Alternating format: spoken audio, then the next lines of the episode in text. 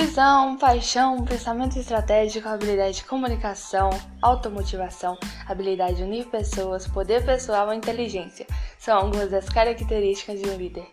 Olá, amigos, eu sou Alex Estevão, aluna do primeiro período de administração da rede de ensino Docto de Manhuaçu, Minas Gerais. Sejam muito bem-vindos a mais um episódio do Calculei. E neste episódio eu falarei sobre o que é ser um líder. A liderança é a capacidade de conseguir que as pessoas façam o que não querem fazer e gostam de fazer. Realmente um líder é aquela pessoa que tem a capacidade de administrar pessoas e equipes com as mais diversas personalidades, além de gerenciá-las de forma a mobilizá-las com a intenção de alcançar um objetivo em comum. Liderar é conseguir mostrar a cada pessoa seu determinado valor convencendo elas a acreditar em si mesmos de maneira clara, fazendo com que elas se sintam parte importante do processo.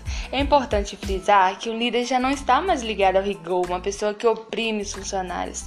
Este perfil perdeu espaço para o líder motivador, que se preocupa acima de tudo com as pessoas. Gente, vocês já ouviram falar sobre Alexandre o Grande?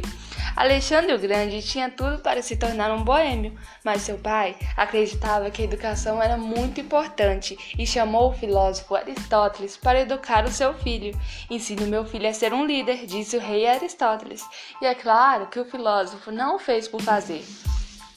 Se você não quer ser um tirano, saiba que os homens e mulheres de fora de nossa fronteira não são animais para serem abatidos e humilhados. Este pensamento só leva a revoltas, ressentimentos e guerras sem fins. Essa foi a primeira lição que Aristóteles deu a Alexandre. Alexandre aprendeu a usar armas, mas Aristóteles o ensinou a ter gratidão e admiração, sobretudo com aqueles que derrotou. Com a educação sobre liderança que Alexandre recebeu de um grande mestre, ele se transformou em um dos maiores líderes da história. Lidere a partir do seu coração e mente e ouça o coração e a mente deles. É a lição de Aristóteles que devemos lembrar quando o assunto é liderança. Um bom líder inspira as pessoas ao seu redor, independente de sua função. Sempre há uma pessoa que se destaca em um grupo, apenas por sua motivação, postura e capacidade com que os demais colegas andem juntos, rumo ao sucesso da organização.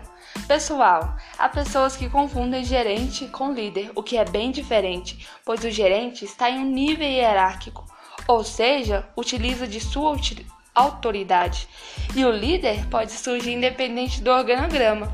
Claro que um gerente também pode ser um líder, mas o fato é que qualquer um pode ser um líder. Segundo Klaus, Klaus Backlund, um cavaleiro alemão, a diferença entre ser um líder e ser um gerente ou chefe é que enquanto o chefe demanda obediência cega, o líder conquista sua autoridade por meio de compreensão e confiança. Um macete bem simples para lembrar essa diferença seria o gerente dirige, o líder direciona. Não se esqueçam, pessoal, das três palavrinhas-chave que compõem o líder: influência, poder e autoridade. Segundo Rosalind Carter, ex-primeira-dama americana, um líder leva pessoas para onde elas querem ir. Um grande líder leva as pessoas a lugares em que elas não queriam ir, mas deveriam ir. Então, você quer ser um líder ou um grande líder?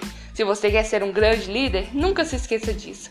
Lembre-se também que um grande líder é capacidade de, ele tem, ele é capaz de extrair o melhor de cada membro da equipe. Bom, infelizmente chegamos ao fim de mais um podcast. O assunto é longo, mas o tempo é curto. Agradeço muito aos meus ouvintes pela preferência.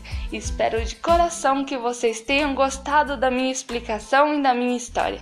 Mas se ainda persistir alguma dúvida em suas cabeças pensantes, não hesitem em enviar para o meu e-mail estevãoalex.gmail.com e tchauzinho e lembre-se, a inovação é que distingue o líder do seguidor. Steve John.